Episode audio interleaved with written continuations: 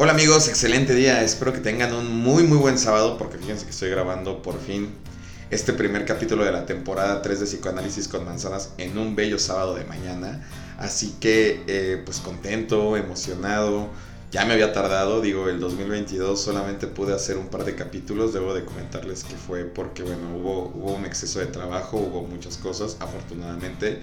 Pero este año me voy a enfocar mucho más a, a no descuidar tanto este podcast. Y digo, muchas gracias a los que nos, nos siguen, a los que eh, escuchan. Por ahí he tenido varios comentarios de que, bueno, ya me había tardado un poquito, pero aquí estamos. Y pues bueno, este primer capítulo lo quise hacer diferente, ¿no? Saliéndonos un poquito de todos los temas eh, más comunes de psicoanálisis. Quise hablar un poco de algo que nos pueda servir más, de algo que vivimos todos los días y que sobre todo los que hemos sufrido con nuestro peso, que nos cuesta de repente mucho trabajo estar en él, eh, a veces llegamos a necesitar, ¿no? Llegamos a requerir y tenemos muchas dudas, justo como lo dice el título. O sea, de verdad, de verdad no puedo estar en mi peso, de verdad si hago dietas, ejercicios, veo médicos, bariatras, nutriólogos, chamanes, todo lo que se nos puede ocurrir y siempre termino como autosaboteándome, ¿no? Algo pasa que al final no puedo hacer nada para lograr estar en este peso. ¿En serio soy gordo porque quiero? ¿Porque no puedo? ¿O por qué carajos? Creo que ese es uno de los puntos importantes, ¿no? Y digo, y cuando digo gordo, tampoco nos vayamos así o pensemos en obesidad, sino sobrepeso. Por ejemplo, eh, a mí yo constantemente llego a estar siempre algunos kilos arriba. Cuando logro llegar a mi peso ideal, lo, lo hago por un tiempo y de repente sucede algo. Entonces, es algo que justo, pues, me hacía mucho la pregunta y, trabajando y hablando con otros colegas y, e investigando un poquito más sobre todo en ese tema de psiconutrición, pues es algo que ahorita estamos, que he estado viendo y que me gustaría compartirles, ¿no? Porque a veces no lo sabemos. Entonces justo este primer capítulo va a ser sobre esto, ¿no? Realmente el tema de nuestro peso depende solamente de ir con un nutriólogo, depende solamente de tomar ciertos medicamentos, depende solamente de hacer ejercicio. Pues ¿qué creen? Creo que no, ¿eh? me parece que aquí también la mente, la psique actúa de una forma bien interesante. Entonces hoy estaremos abordando justo este eh, trastorno alimenticio porque sí, el comer de más también es un trastorno alimenticio. A veces pensamos que solamente la anorexia, la bulimia, ¿no? Eso es lo único que debemos de preocuparnos y no.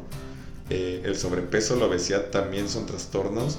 Hay una voracidad por tener que llenar vacíos esa parte es bien interesante porque el comer también puede ser una adicción, ¿eh? al igual que el ingerir bebidas alcohólicas, el ingerir algún tipo de sustancia, el comer puede ser una adicción y una adicción súper, súper fuerte porque si nos damos cuenta, también nos estamos...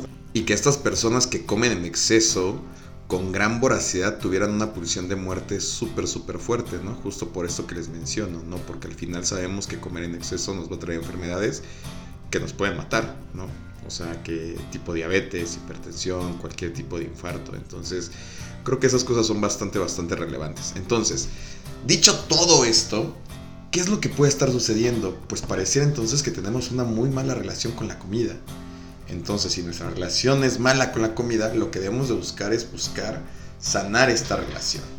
Pero sanar la relación con la comida, pues tampoco es tan sencillo, ¿no? Primero habrá que ver qué es lo que necesitamos o cómo podemos empezar a buscar a sanar una relación con la comida.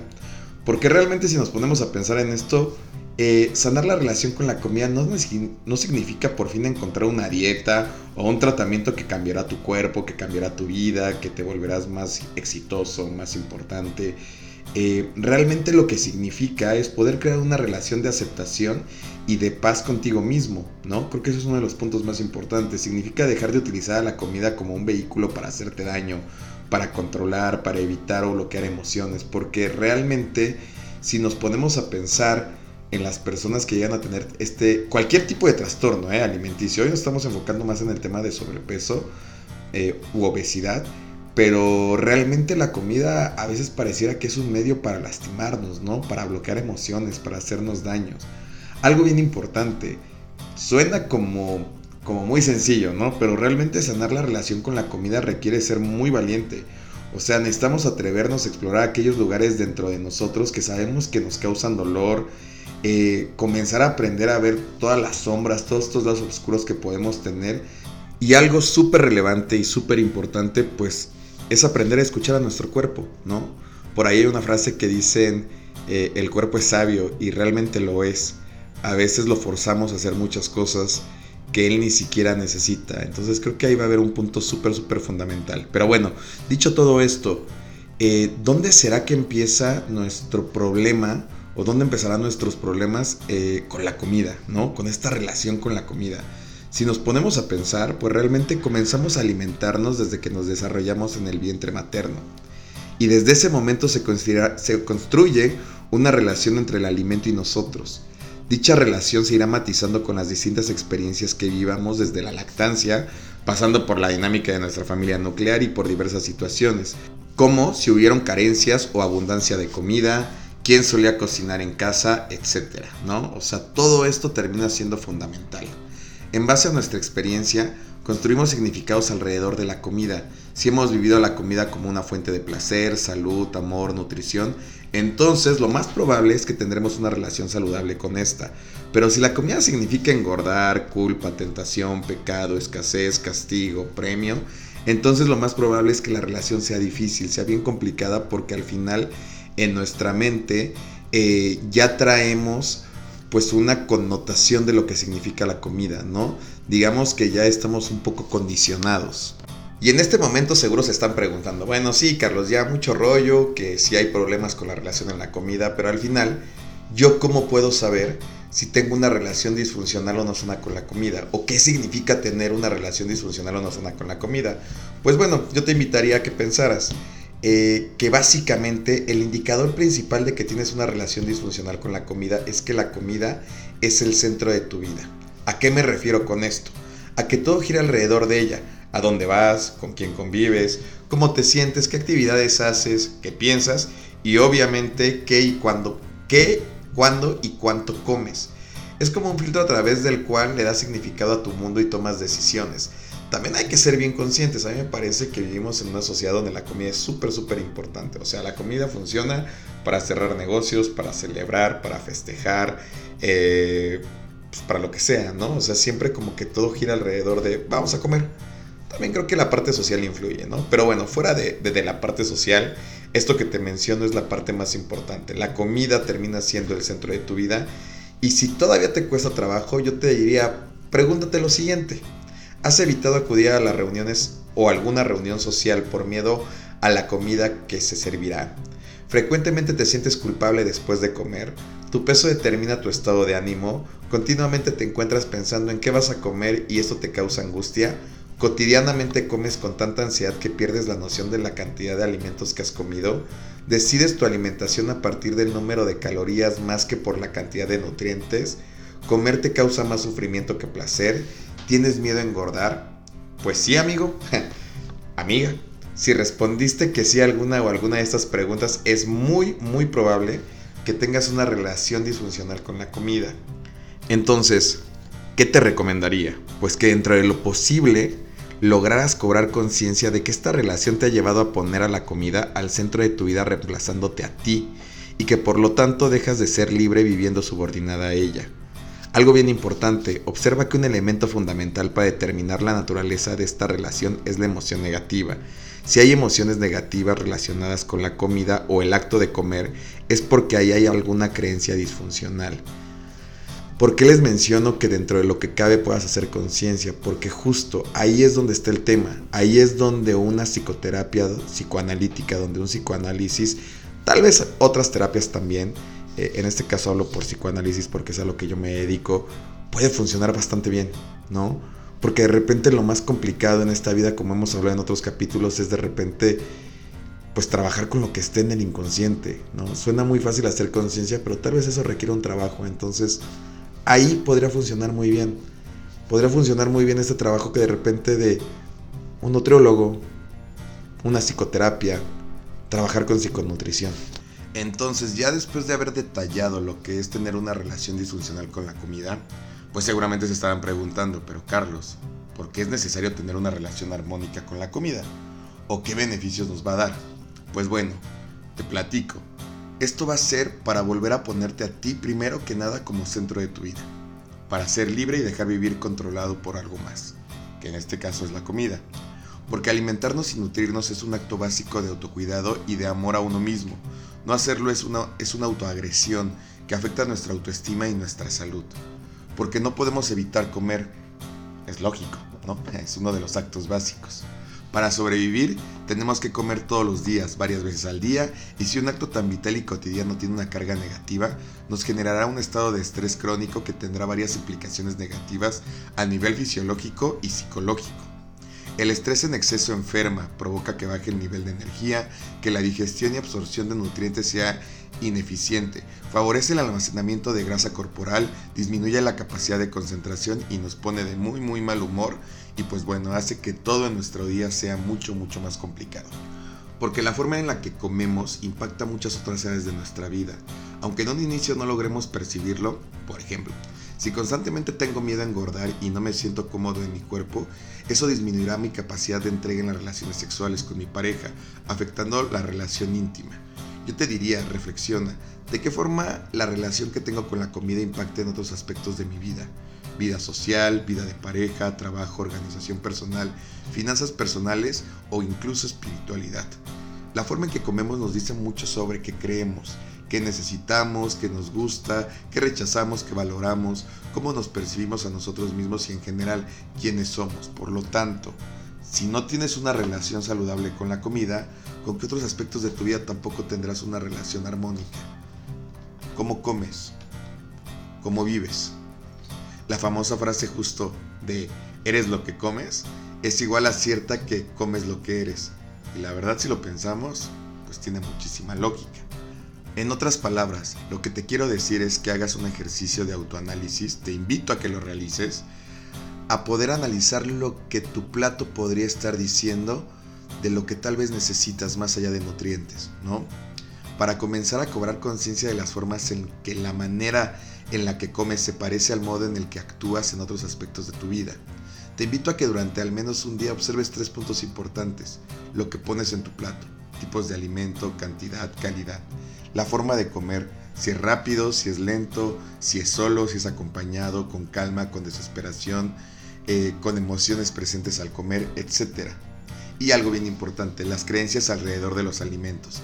¿Qué pienso de algunos alimentos? Considero que ciertos alimentos son buenos, malos, engordantes, tentadores, lo veo como pecado, adelgazantes, libres, prohibidos, asquerosos, deliciosos, de pobres, de ricos, de dieta, de enfermos, etcétera. Después de hacer estas observaciones sobre lo que pones en tu plato, pues vendría lo más importante, ¿no? A lo mejor comenzar a analizar por qué pones eso en tu plato. ¿Qué es lo que piensas de esto? ¿Será, por ejemplo, que si comes, perdón, si comes siempre lo mismo, tu vida es monótona? Si comes lo que caiga, lo que sea, lo que te den, eres conformista? Si comes compulsivamente, ¿en qué otras áreas actúas de forma compulsiva? Compras, orden, trabajo, limpieza, etcétera si controlas de forma estricta lo que comes, eres perfeccionista. Si siempre comes las sobras, ¿crees que no eres valioso? Si comes escondidas, sientes que no puedes mostrarte tal como eres. Si comes rápido, vives a prisa. Si te privas de ciertos alimentos, ¿de qué más te estás privando? Si comes con ansiedad y desesperación, sientes que te quitarán algo. Si frecuentemente comes demasiado, te cuesta trabajo poner límites. Si no puedes declinar una invitación a comer, tiendes a poner a los demás antes que a ti si estás eh, picando todo el día, comiendo todo el día, ¿te cuesta trabajo centrarte en una sola cosa? Estas preguntas son tan solo algunos ejemplos eh, de esto que te digo, ¿no? De esto que puede haber más allá de la forma de comer. Por eso a lo que te mencionaba, es importante de repente a lo mejor aquí hacer un pequeño autoanálisis. Entonces, observa tu propio plato y pregúntate qué dice de ti. Las respuestas que obtengas no son ni buenas ni malas, simplemente pueden iluminarte sobre tu autoconcepto, tu relación con la comida y con tu cuerpo. Un plato con ciertos alimentos puede tener varios significados, dependiendo de la persona. Por ejemplo, un plato de ensalada para algunos puede ser signo de salud, de cuidado a uno mismo, pero para otros puede significar dieta, una forma de privarse y de controlar, una obsesión por el peso, miedo a otros alimentos.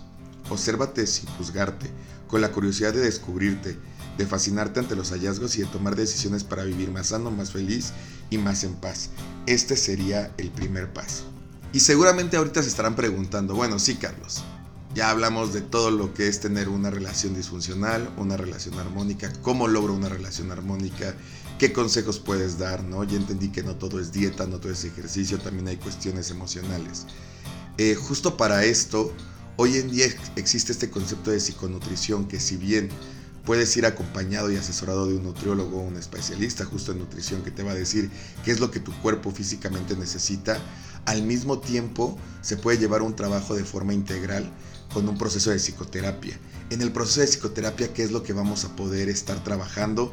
¿Qué es lo que se buscaría que tú tuvieras para poder enfrentar este tema y poder lograr eh, estar en armonía con, la comida como tal? Pues lo primero que se buscaría es que tomaras la responsabilidad de tu propia vida. Muchas veces usamos nuestro peso y nuestra forma de comer para no tomar responsabilidad sobre lo que está ocurriendo en nuestra vida y que requiere ser eh, revisado, analizado. Es más fácil decir estoy gordo que decir estoy insatisfecho sexualmente o estoy cansado a decir no soporto mi trabajo. Tu forma de comer es una puerta de entrada a ti mismo ¿Eres lo suficientemente valiente para entrar? Atrévete a explorar más allá y a dejar de posponer tu vida para cuando tengas el cuerpo, la pareja, la familia o el sueldo ideales. Comprende que nada ni nadie llegará a rescatarte ni resolverá mágicamente tu vida. La píldora mágica eres tú mismo. Otro de los puntos importantes que se trabajarían justo con esta psicoterapia es a que aprendieras antes que nada a aceptar tu cuerpo. Desde la infancia crecemos con la creencia de que nuestro cuerpo no es suficiente Nunca es suficientemente esbelto, nunca es suficientemente atlético, nunca es suficientemente fuerte, nunca es suficientemente bronceado, nunca es suficientemente atractivo. Pero si tu cuerpo te ha mantenido vivo hasta este momento, es porque así como está, ha sido lo suficientemente fuerte, resistente y eficiente. Tu cuerpo es la fuente incondicional más perfecta, porque todos los días lo trates como lo trates, a él nunca se le olvida ni respirar, ni latir, ni nutrirte algo que vas a aprender justo con esta psicoterapia, mucho, mucho más dirigida, es a que reconozcas y agradezcas que tu cuerpo, así como está, es suficiente, es perfecto, ¿no? Y es esta fuente incondicional que nunca te va a abandonar. Otra de las cosas importantes que se trabajarían justo en psicoterapia es aprender también a soltar de repente el perfeccionismo. El perfeccionismo es el deseo de evitar o minimizar la crítica, la culpa y el rechazo.